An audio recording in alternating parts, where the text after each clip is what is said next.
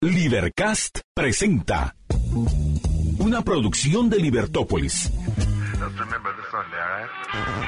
Día a día encontrarás los episodios de las emisiones correspondientes a nuestros programas.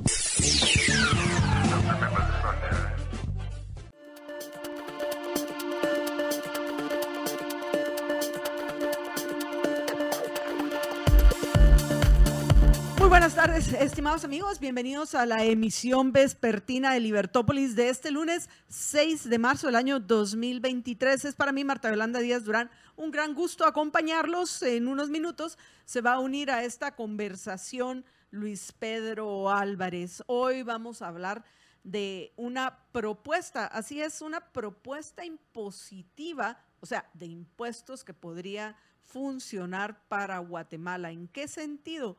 Funcionar para que no obstaculice la producción, la creación de riqueza en nuestro país, la creación de fuentes de trabajo productivos que permitan que nuestros compatriotas que hoy tienen que tomar esa difícil decisión de emigrar, el jugándose la vida en el proceso, pues tengan la oportunidad acá. Haya una opción, haya una probabilidad de que puedan mejorar su calidad de vida, porque uno de los grandes problemas que tenemos es precisamente ese sistema impositivo en nuestro país que pretenden hacerlo de menos, que no es, porque una de las cosas interesantes a reconocer es que el 20% de entre el 20 y el alrededor del 25%, vaya, me voy a eh, portar hoy magnánima, alrededor del 25% de la población económicamente activa mantenemos la mayor parte de la carga fiscal y por supuesto de ese 25%, un, si recuerdo correctamente, un 5%, 5-10% de, de esas eh, eh, personas eh, de la población económicamente activa son quienes van a sostener la mayor parte de esos ingresos tributarios. Y eso no se puede seguir sosteniendo. Entonces, tenemos que pensar los cambios que debemos hacer para que algún día en Guatemala podamos ser, ¿por qué no?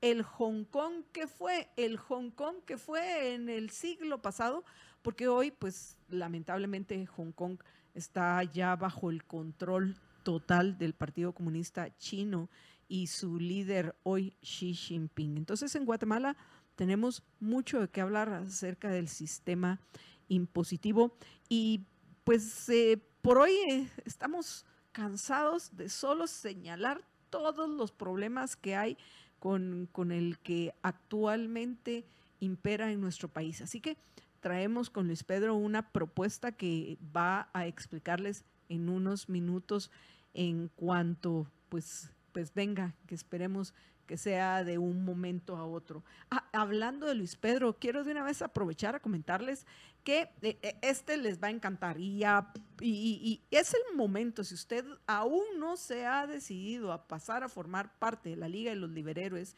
pienso que este es el momento de hacerlo. ¿Por qué? Estamos dentro de un proceso electoral, un proceso electoral complicado. Cada día tenemos alguna información, una noticia que viene a, cuestionar o viene a, generar una mayor incertidumbre al contexto de las elecciones en nuestro país. Entonces es importantísimo que estén ustedes muy bien informados. Claro, Ustedes dirán, bueno, Marta Yolanda, por eso es que nosotros escuchamos los programas de Libertópolis. Y por supuesto que tienen toda la razón. eso es algo muy importante que deben continuar haciendo. Pero no es únicamente escuchar los programas de Libertópolis, sino también conversar con nosotros. Y eso es lo que van a poder hacer el jueves 23 a las 7 de la noche los miembros de la Liga de los Liberhéroes VIP y Plus tanto con Luis Pedro como con Jorge. Así es, con Jorge Jacobs, donde van a poder conversar con los, con, con estos eh, eh, miembros del equipo de Libertópolis acerca de quién será el próximo HDP. Me preguntaba Jorge, MY, ¿qué pensás? ¿Qué pensás? Bueno, Yoli me dice George. ¿Qué pensás? Eh, ¿Será demasiado controversial el título? Depende de lo que querrás decir con HDP Así que ustedes, si tienen alguna duda, amigos, de lo bueno que va a estar este conversatorio, o por lo menos tienen duda de qué quieren decir con este HDP, únanse a la Liga de los Liberhéroes, pero ya ipso facto, porque además de que van a tener la posibilidad de participar en conversatorios, en clubes de lecturas, eh, van a aprovechar, recuerden que tenemos una oferta para los primeros 10, los primeros 10 que se unan a la Liga de los Liberhéroes. En este mes vamos a tener una libertaza. Así que además de la libertaza, participar en los conversatorios y, y en los clubes de lecturas, pues van a apoyarnos a dar la batalla de las ideas que tan importante es en Guatemala. Y repito, el conversatorio de este mes, el jueves 23, a partir de las 7 de la noche, va a ser tanto con Luis Pedro, que ya se encuentra con nosotros en la cabina de los estudios de Libertópolis, y Jorge Jacobs. Vamos a, a, pues bueno, después de ese anuncio y ponerlos en contexto acerca del tema que vamos a conversar hoy, el sistema impositivo, paso a darle la bienvenida a Luis Pedro y de una vez dejarlo en uso del micrófono para que nos comente por qué considera que es el modelo de Hong Kong y de qué Hong Kong se refiere.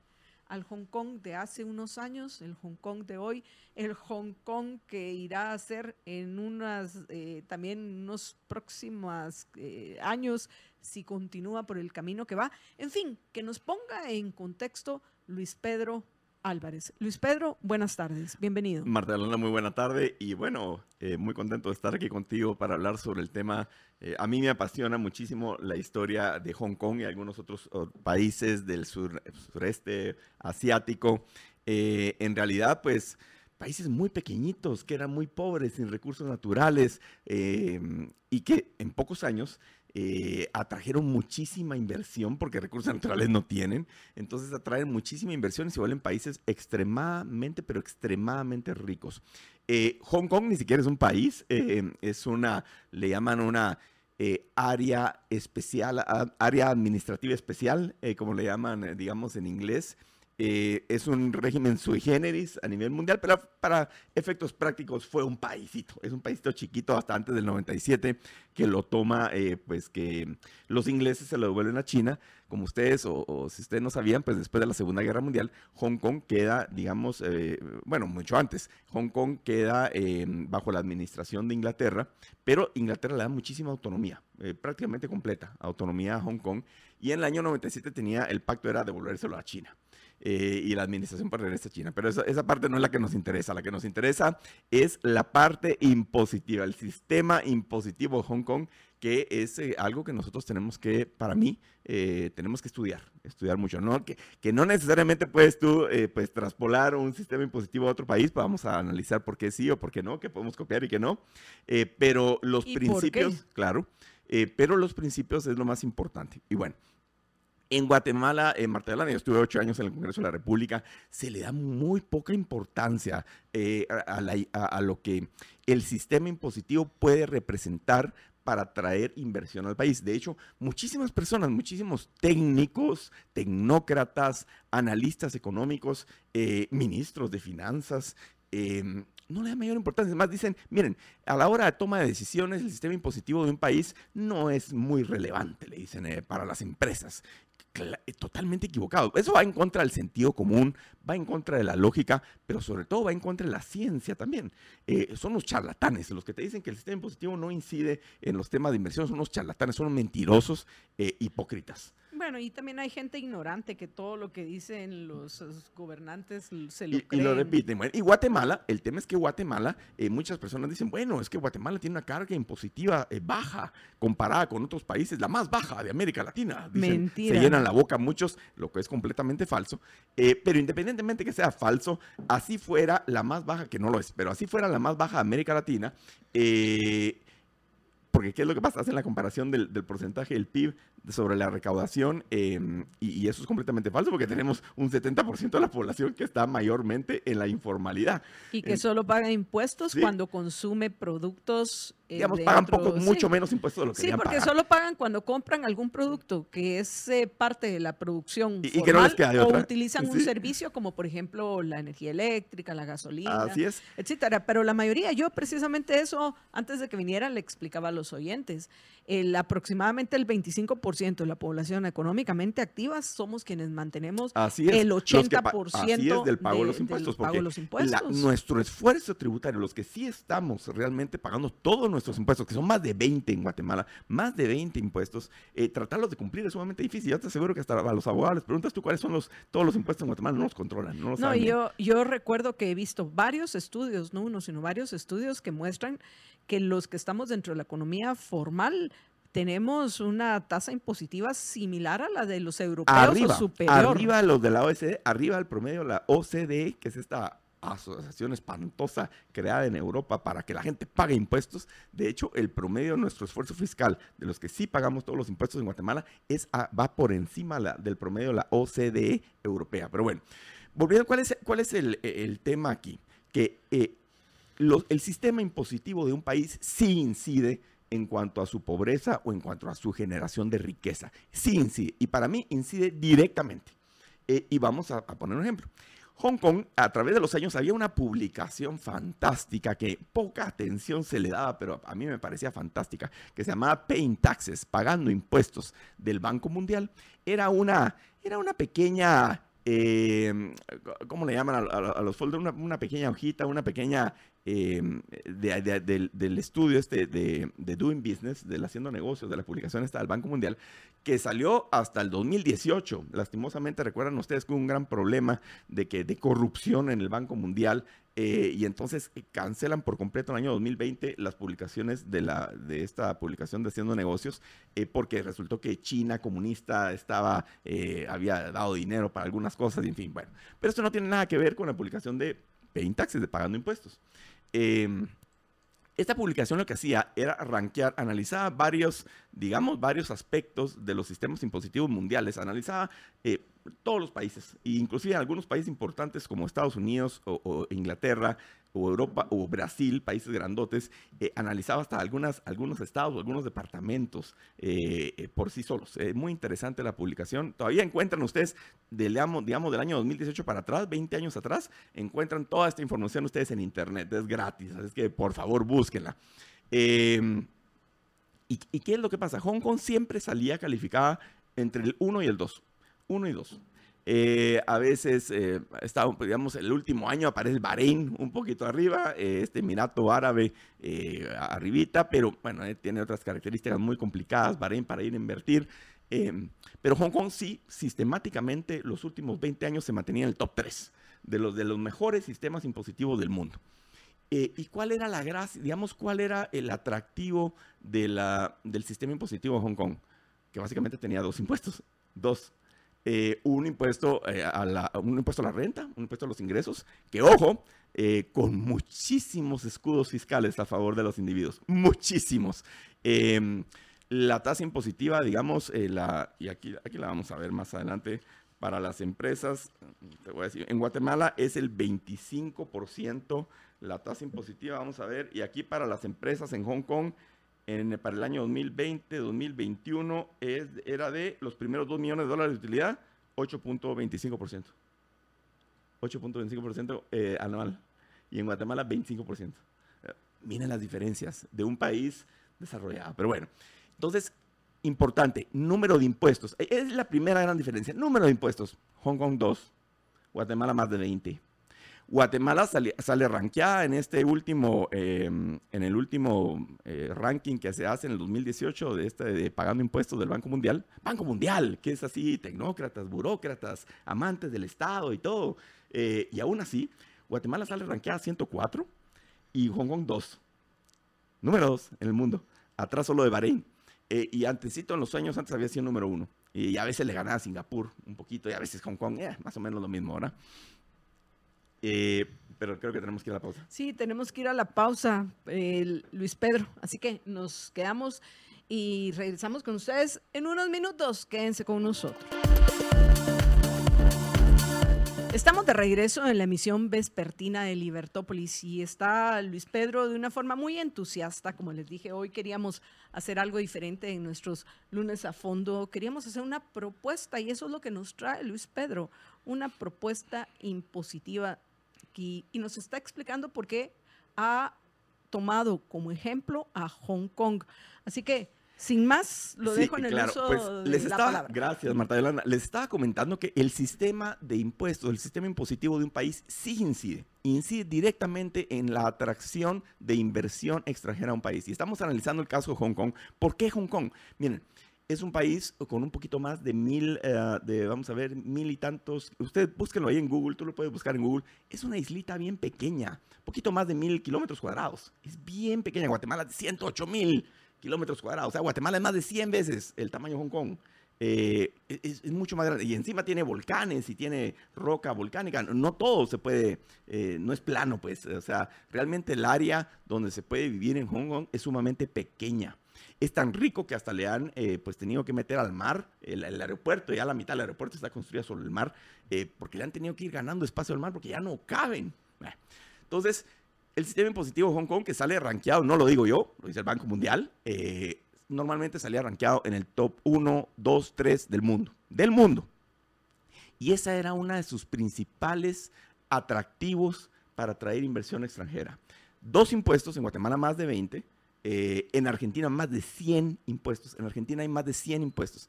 Y el resultado lo pueden ver ahí. Una gran atracción de capitales a Hong Kong, poquísima atracción de capitales a Guatemala nula atracción de capitales en un país como Argentina, hoy por hoy con más de 100 impuestos. Eh, entonces, ¿qué es lo que pasa? Un sistema impositivo sencillo de entender.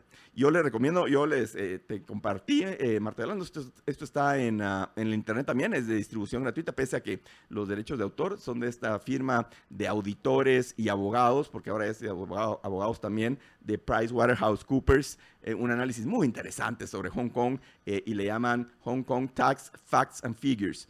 Eh, del año 2020 y 2021. Es una publicación, como les decía, de esta firma auditores que ellos explican de una forma muy sencilla el sistema impositivo de Hong Kong. Eh, y eso que aquí no, eso es para abogados y para auditores y todo, pero al final de cuentas lo que nos interesa entender de, del sistema impositivo es que en Hong Kong habían dos impuestos. Un impuesto a la renta, muchísimo más bajo que el de Guatemala, como ya vimos. Eh, para los primeros 2 millones de dólares de utilidades de una empresa, eh, 8 y tantos por ciento, en Guatemala 25 por ciento. Después sube un poco. Eh, Hong Kong no, no se escapa, lastimosamente no se escapa de la influencia estatista eh, de los años 80 en adelante. Sí hay alguna influencia estatista y empiezan a, a, quererse meter en el sistema impositivo y ya ponen una tablita de graduación que si después de los 2 millones pues paga 15% de, de, de impuesto, que igual sigue siendo mucho más bajo que el de Guatemala para las empresas, eh, pero no era así. En su origen, Hong Kong siempre tuvo impuestos muy bajos. No tiene impuestos de importación, ninguno, cero ninguno, eh, no tiene aranceles de importación para ningún tipo de producto, bien o servicio, no existe el IVA, no tiene impuestos sobre las ventas eh, de productos, ni directo ni indirecto, no tiene impuestos de, digamos, a las ventas de productos o, o consumo, eh, y tiene un impuesto territorial que hoy es muy alto, altísimo, es del 15% sobre el valor de mercado, pero hay que entender por qué. No era así en un inicio, no era así en un inicio. Es por la demanda de poco exacto, espacio que hay. Exacto, Marta Hay Grana. mucha Había demanda y tanta inmigración, como tienen, tienen políticas migratorias muy liberales, tuvieron una ola, una ola de inmigrantes y sobre todo chinos. Cuando China se empieza a abrir, como es un monstruo de más de mil millones de habitantes y Hong Kong les queda, casi que se ve Hong Kong ahí en- a, la frontera con China, empezaron a, a llegar unos, una, de los años 80 en adelante, es que China se abrió un poquito. ¿Ya fuiste a Hong Kong al- no, alguna vez? No he ido y es de los Aquí lugares yo que quiero ir. tampoco. Es de los lugares que me muero. Bueno, pero es que sabes que después del 97 Es vamos que, a hablar, eh, se me quitaron un poco es las que ganas. iba a decir, el, el problema Sí. es ya la situación hoy. No es la y- y misma de lo que estamos hablando. Y cómo Xi, eh, Xi Jinping Ya está- el, sistema, la parte política, de Hong Kong, pero por lo menos el sistema impositivo no lo han tocado. Hasta el momento no lo han tocado. Pero sí ya hay represión política y hay represión en libertad de expresión eh, desde que el año 97 que retorna a, a China, pues esa es harina de otro costal. Pero terminando de hablar del, del sistema impositivo.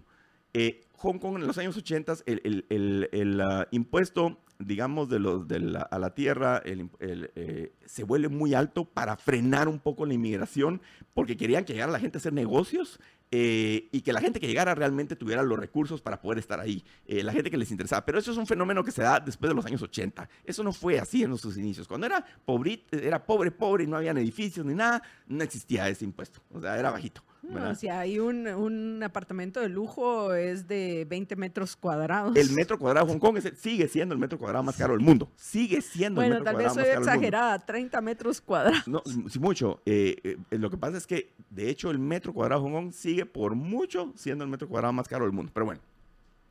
Entonces, esta, esta política de pocos impuestos, Marta Yolanda, cero impuestos de importación unilateralmente, porque hay gente que dice, los mercantilistas dicen, pero es que debe haber reciprocidad, porque si Estados Unidos o Europa nos pone impuestos a nuestros productos, no son nuestros productos, son los productos de algunas personas, O de algunos grupos. Eh, no es para la mayoría de productos. Nosotros no podemos abrir nuestra economía porque es injusticia, eso es, eso es una asimetría. Se empiezan a inventar un montón de cosas. Al final de cuentas, Hong Kong lo hizo unilateralmente le dijo, a mí me vale madre que el resto de países me pongan a mí impuestos, yo no le pongo impuestos a nadie.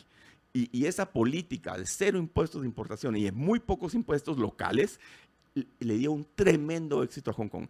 Eh, posteriormente, eh, pues ponen un impuesto y fue subiendo el impuesto a la propiedad para parar ese tema de la inmigración tan terrible que tenían. Ya no cabe la gente, o sea, ya tenían problemas de urbanos porque realmente no caben. Como les digo, un país, un, una isla 100 veces más pequeña que Guatemala, o sea, es bien pequeñita, ¿verdad? Y hay volcanes y hay montañas ahí que no pueden eh, eh, sembrar, pero la parte, digamos, relativamente plana, llena de edificios eh, y rascacielos, preciosos, una bahía básicamente, con la mitad del aeropuerto en el mar, de la nada, un país sin recursos naturales. Entonces, Sí, el sistema impositivo, por supuesto, el cumplimiento de los contratos es básico. La infraestructura en un país tan pequeño, muy importante, pero es pequeñito, o sea, pues carreteras pequeñas, en fin. ¿Qué fue lo que atrajo a toda esa gente, a todas esas empresas, a tener sus, eh, sus headquarters, a tener sus centrales, digamos, de las grandes multinacionales? ¿Qué los podía traer a, meterse en una islita pequeñita abajo de China comunista, en medio del océano, ahí Índico y en fin? Eh, nada más que la atracción de los impuestos bajos. Eso es lo único que los trajo. Y atrajo miles de millones. Se lo voy a poner otro tema importante. Hong Kong tiene una población más o menos, y lo pueden ustedes ver en Google, un poquito más de 7 millones de habitantes. ¿Cuánto crees que es el ingreso per cápita de Hong Kong al año? El de Guatemala está más o menos por, eh, vamos a ver, como por 4.500 dólares, 5.000 dólares al año, el ingreso per cápita de Guatemala. ¿Cuánto crees que es el de Hong Kong? ahorita te digo el de Guatemala y el de Hong Kong. Dame unos minutos. Bueno, eh, Hong Kong está, te lo voy a dejar, está arriba de 50 mil dólares per cápita al año. Es altísimo. Es Esos son los ingresos reales promedio. Promedio. O sea, desde un Uber, una secretaria, un limpiador de baños, eh, tiene un ingreso per cápita altísimo. ¿Verdad? Y eso se logró como por tanta inversión. Ya no digamos los profesionales, los empresarios. Lo tengo en dólares. Dice el PIB per cápita de Hong Kong en 2021, está un poquito viejo, pero es lo que me saca ahorita eh, Google. Estaba arriba de los 42 mil euros. o sea que sí estamos hablando más o menos. Y en el caso de Guatemala. Estará entre 4 y 5 mil dólares. 4.600 dólares. O sea, 10 veces para que tengan un, 10 veces, el ingreso per cápita, o sea, por persona, por persona promedio, el ingreso. Hong Kong no es islita, sin recursos naturales, perdida ahí en el Pacífico, eh, al lado de la China comunista.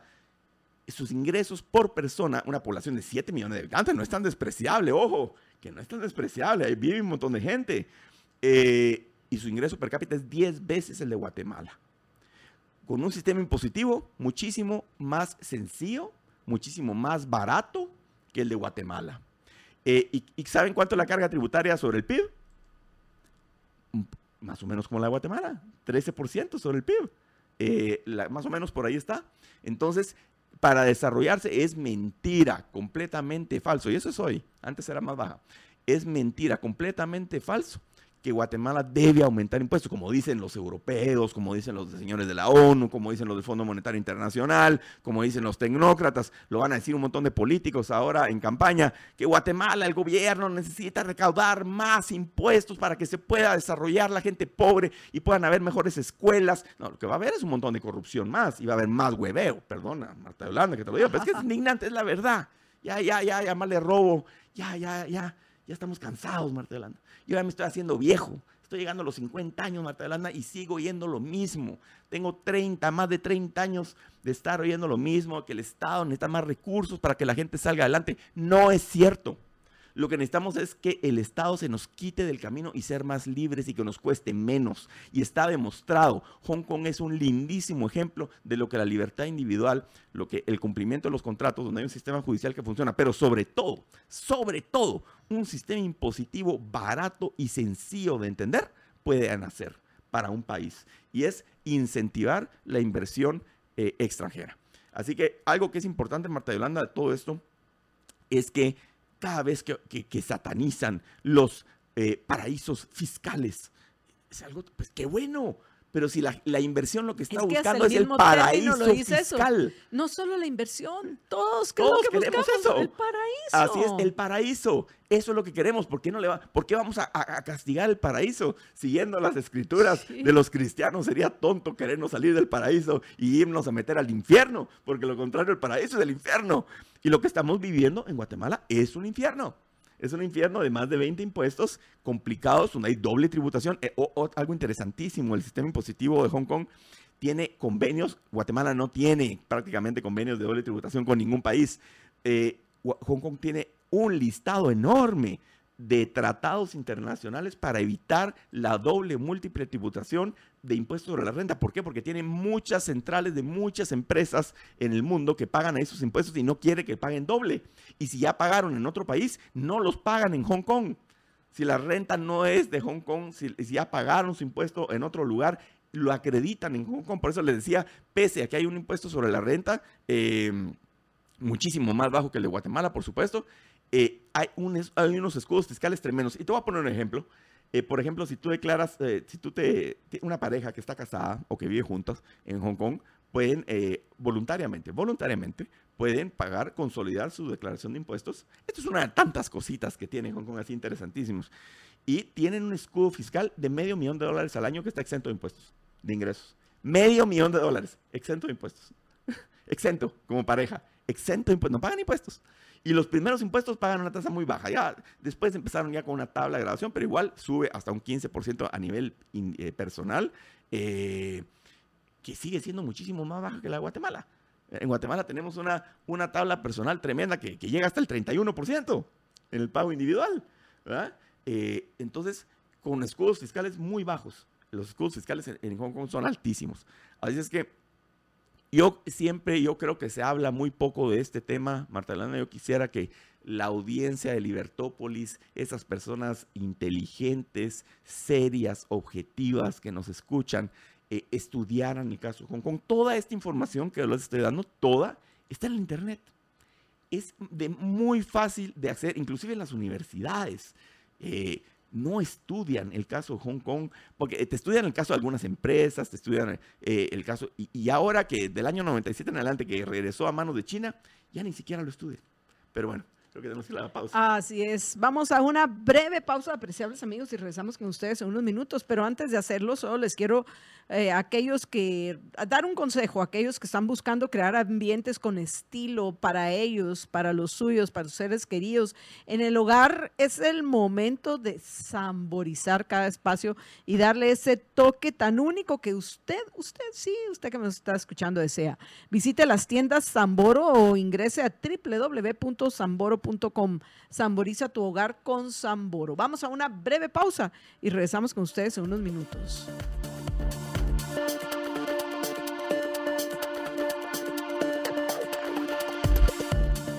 Estamos de regreso en el Estamos de regreso en la emisión vespertina de Libertópolis y estamos escuchando a un entusiasmado Luis Pedro explicándonos el sistema impositivo en, de, Hong Kong que difiere mucho del nuestro. El sistema impositivo Hong Kong, como bien ya lo ha explicado Luis Pedro, es uno que no obstaculiza la creación de riqueza y la mejora en la calidad de vida de los habitantes de Hong Kong. Por eso es que hubo una inmigración enorme a este pedazo de piedra, literalmente, que es eh, Hong Kong.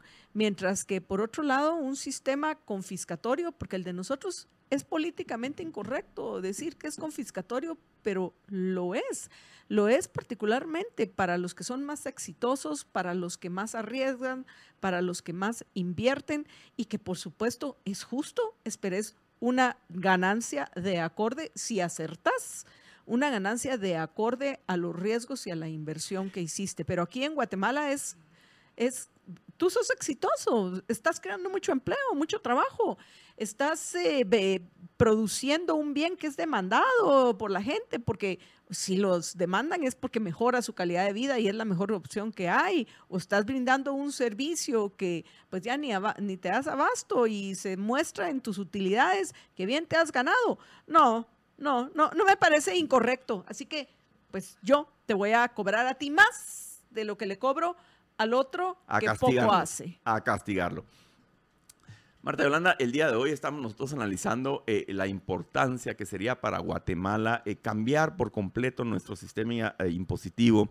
Hemos visto en declaraciones recientes, esto es objetivo, cómo realmente el, director, el, superintendente de la SAT, eh, Marco Livio eh, Díaz, se, ensaña realmente y lo dice con aquel gusto que, van, a, van a ir a fiscalizar a aquellos que tienen carros de lujo, que, por cierto les cuento, Hong Kong por metro cuadrado, por metro cuadrado, es el territorio del mundo con más Rolls Royces de todos. ¿eh? Imagínate que saliera el, Sería el paraíso para Marco Livio Díaz. Seguro, para irlo a, para irlo a acabar, para irlo a destrozar por completo. Esa mentalidad tiene que cambiar nosotros debemos favorecer la riqueza, no la pobreza. Eh, debemos premiar al que es eficiente, al que produce y facilitarle la forma de producción, no castigarlo, no atacarlo. Es que nuestro sistema es un sistema de resentidos, está basado en, puro resentimiento. Es un sistema lleno de resentimiento y envidia. Eh, y te voy a poner un ejemplo, Hong Kong, el año fiscal de Hong Kong termina en abril o mayo, eh, más o menos corre, digamos, de, de, mayo a abril de los años. En el año 2022 tuvo superávit. Quiere decir que Hong Kong, el gobierno local, recaudó más dinero del que necesitaba. Por supuesto, se lo, repartieron a las personas que, habían pagado impuestos. Ese excedente en la proporción que cada quien tenía que pagar, les mandaron su chequecito de vuelta diciéndole, mire, aquí hay más dinero del que necesitamos, aquí va de vuelta. Pero no termina ahí.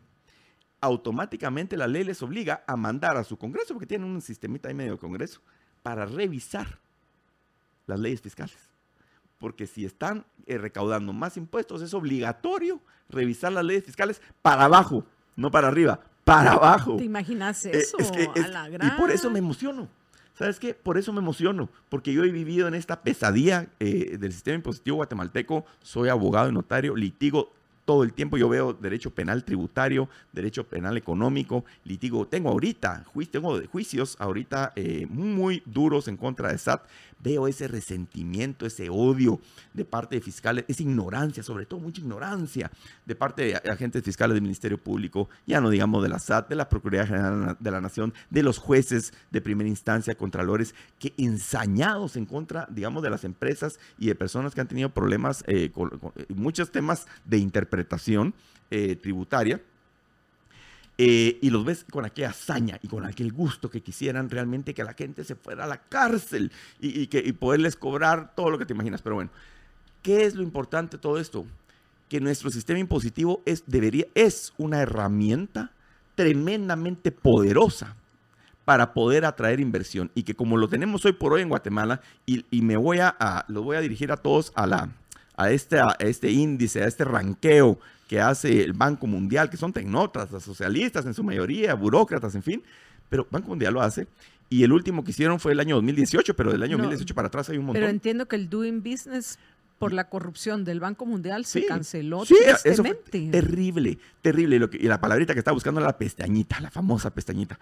en el Doing Business había una pestañita que nadie, nadie muy, muy poca gente, yo no lo vi en Guatemala, estaba, lo oí porque en alguna oportunidad tuve eh, relación con una empresa multinacional y tuvimos que hacer un, análisis de, unos bancos en Guatemala eh, y ellos sí me hicieron la referencia al, pagando impuestos y por parte de, la información que les tuvimos que proveer era análisis de, esa publicación del pagando impuestos del Banco Mundial eh, y ahí fue donde yo encontré, ahí, ahí descubrí, pero me hubiera encantado haberlo estudiado en la universidad Y ahora ustedes que escuchan Libertópolis, búsquenlo. Lastimosamente, como bien dijo Marta Yolanda, por la corrupción de los burócratas estos del Banco Mundial que recibían dinero comprobado, porque aquí hubo gente en la cárcel de China, China comunista, no de Hong Kong, de China comunista, que no tiene nada que ver con Hong Kong ni está ranqueada con Hong Kong, no lo van a mezclar, por favor. Eh, eh, hacían esta publicación dentro del, haciendo negocio, del doing business, que se llamaba Pagando Impuestos, Paying Taxes, y donde comparaban los sistemas impositivos a nivel mundial. Búsquenla. La última es del 2018 eh, Hong Kong sale número 2, atrás de Bahrein. Guatemala sale en 104. Eh, y parte de lo que más nos castiga es el número de impuestos que pagamos, la cantidad de veces que tenemos que reportar al gobierno al año, la cantidad de horas que tardamos, lo difícil que es entender los impuestos. Si nosotros, Marta Yolanda, que somos profesionales, tú en tu empresa, yo como asesor de empresas y en lo personal que tengo que pagar impuestos, es difícil eh, entender a veces todos cómo funciona el ISO, por ejemplo, el impuesto de solidaridad, que es un, es un impuesto uno temporal. temporal. ¿verdad? Temporal es como 20 años. Eh, a cuenta del impuesto sobre la renta, aunque no tengas utilidad, lo tenés que pagar, pero es un impuesto sobre la renta. O sea, es una estupidez, es increíble. Eh, ¿Cómo incide realmente el sistema impositivo en la creación de riqueza.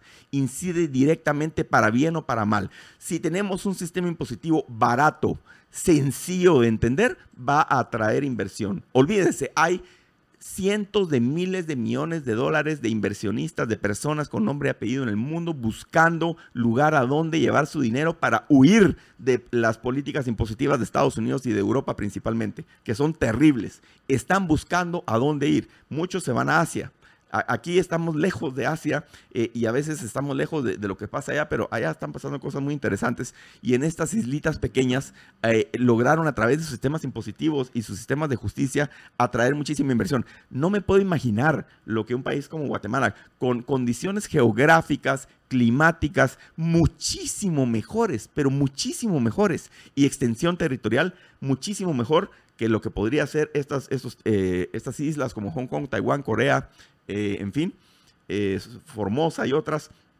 que tuvieron grandísimo éxito y nosotros aquí a, la vuelta del mercado más grande del mundo, que son los Estados Unidos de América y, bueno, México y Canadá, que no son pequeños para nada tampoco, lo que podríamos lograr solo con entender esto. Pero ¿sabes qué? Yo estuve en el Congreso de la República, propuse eliminar eh, impuestos, impuesto de herencia, legados y donaciones, el impuesto del timbre fiscal, el impuesto del papel eh, protocolo, lo busqué que se bajara. Nunca tuve ningún tipo de apoyo. Nada, ninguno. un colega diputado, dos se interesaban por el tema, me apoyaban un poquito, pero de parte del gobierno, nadie.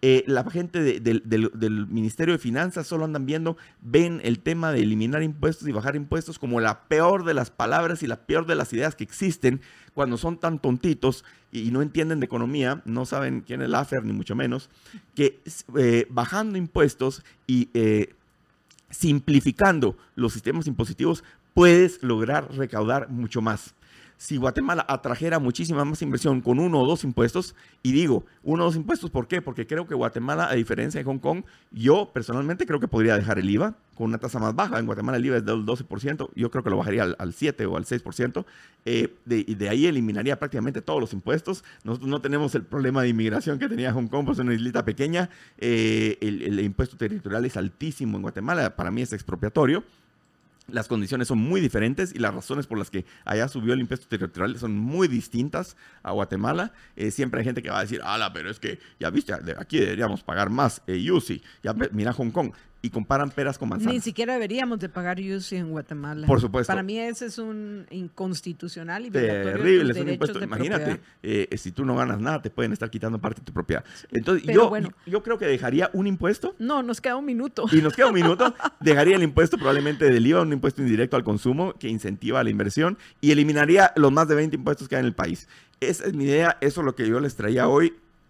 Espero que puedas compartir. Te compartí ahí unas gráficas y, un documento que lo puedan subir a la página de Libertópolis. les vamos a pedir aquí a Alex y a Marito y a Juan Carlos que lo hagan. Y espero despertar en la audiencia de Libertópolis el interés por conocer más del sistema impositivo de Hong Kong y algunos otros países que han logrado muchísimo bajando impuestos, eliminando impuestos, simplificando estos procedimientos y no la pesadilla eh, y el terrorismo fiscal que tenemos en Guatemala.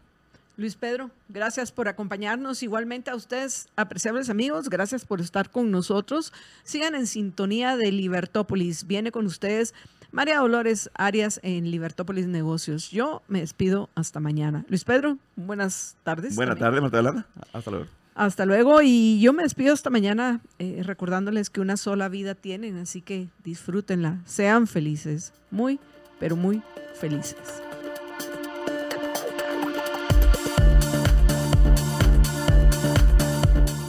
Libercast presentó una producción de Libertópolis. Recuerda suscribirte y dejarnos cinco estrellas para que continuemos trabajando en producir más podcasts de tu interés. Libertópolis.